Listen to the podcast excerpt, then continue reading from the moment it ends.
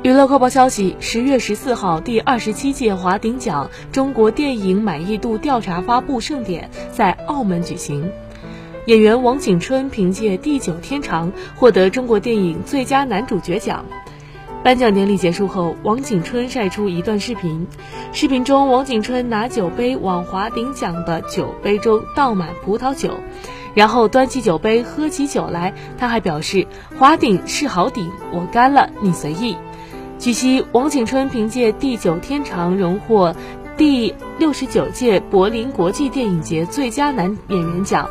二零一三年，王景春凭借电影《警察日记》获得第二十六届东京国际电影节最佳男演员奖。如今已经是两座国际影帝奖杯在手。十月十五号，郎朗微博宣布妻子吉娜怀孕喜讯。